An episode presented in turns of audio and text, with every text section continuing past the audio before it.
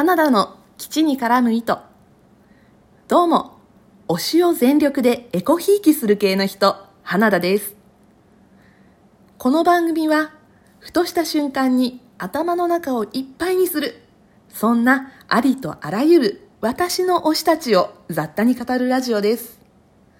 うまくできなくていい、楽しめればいいというスタンスで、とりあえずはやっていこうかなと思っています。どうぞよろしくお願いします。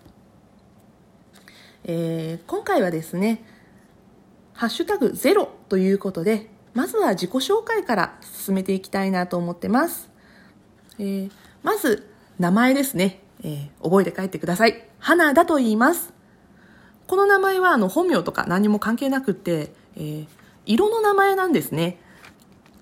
あの、花田色っていう色があって、これあの、私の似顔絵アイコンになってる服の色がこの花田色なんですが、くすんだ青ですね。えっ、ー、と、糸辺に投票の票と書いて花田と書きます。この色は、えっ、ー、と、出会ったきっかけがあって、源氏物語の光源氏が、あの、息子の夕霧に与えた着物の色の名前です。夕霧が着ていた色が、あの、夕霧が着ていた服の色が、二愛と言って、ちょっとこう、ブルーに赤が混ざったような、あの、ちょっと紫っぽい感じのおしゃれな色を着てたみたいなんですけど、この色も悪くはないよと光源氏は褒めながら、あの、あんまり赤みが強いと、ちょっと見くびられて良くないかもしれないねって言って、あの、自分の服をこう、夕霧にあげたっていうエピソードがあるんですね。で、あの、私がちょっとこう、なんて言うんですかね。人と接するときに言い方悪いんですけど、舐められたくない感があって。で、あの、この色着ると、こう、舐められないで済むようじゃないけど、光源氏が。そういうエピソードに使ったことから、この色っていいなって思ったのと、まあそもそもあの、青系の色、すごく好きなので、なのであの、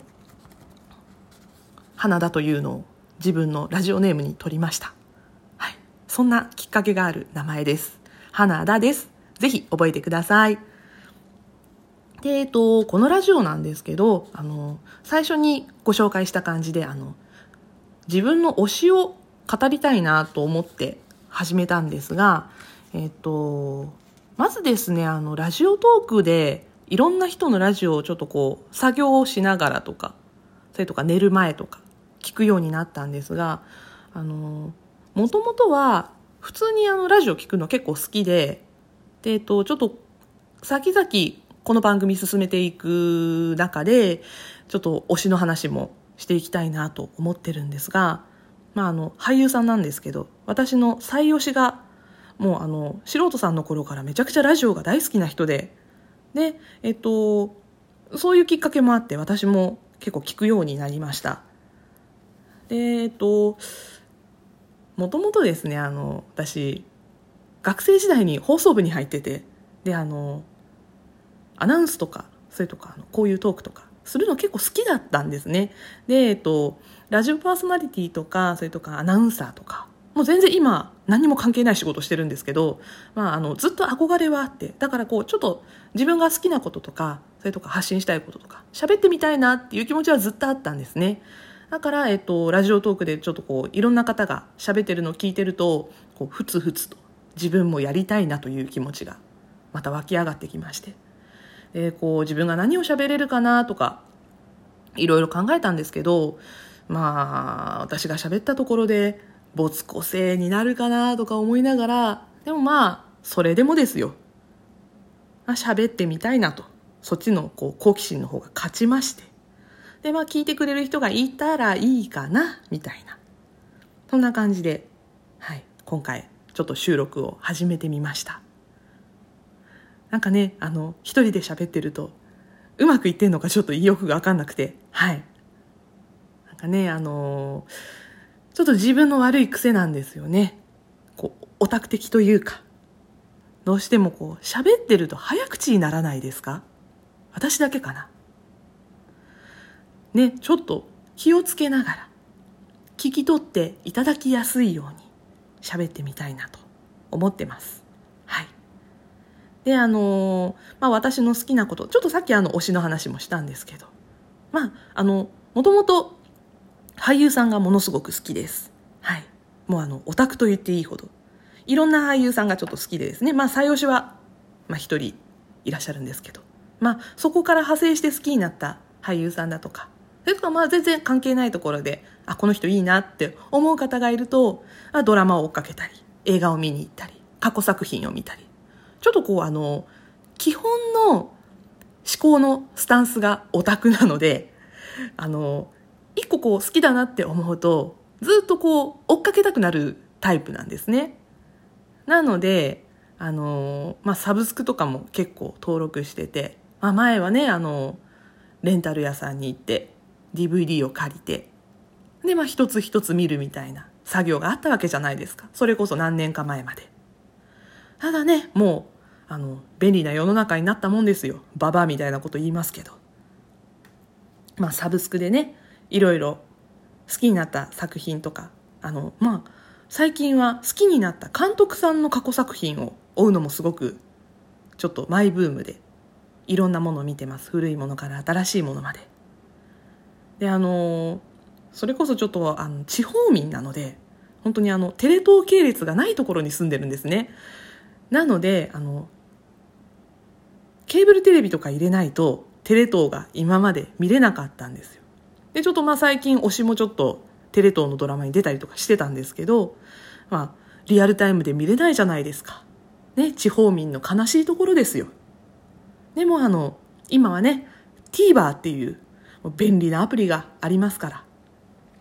もうドラマも TVer にも大変お世話になってます。最近ね、あの、ものによっては字幕が出るようになって、静かな空間でも見れるようになってね、あの、便利になりましたねもう。本当に助かってます。なので、あの、まあ、ネットフリと、あと、Hulu と、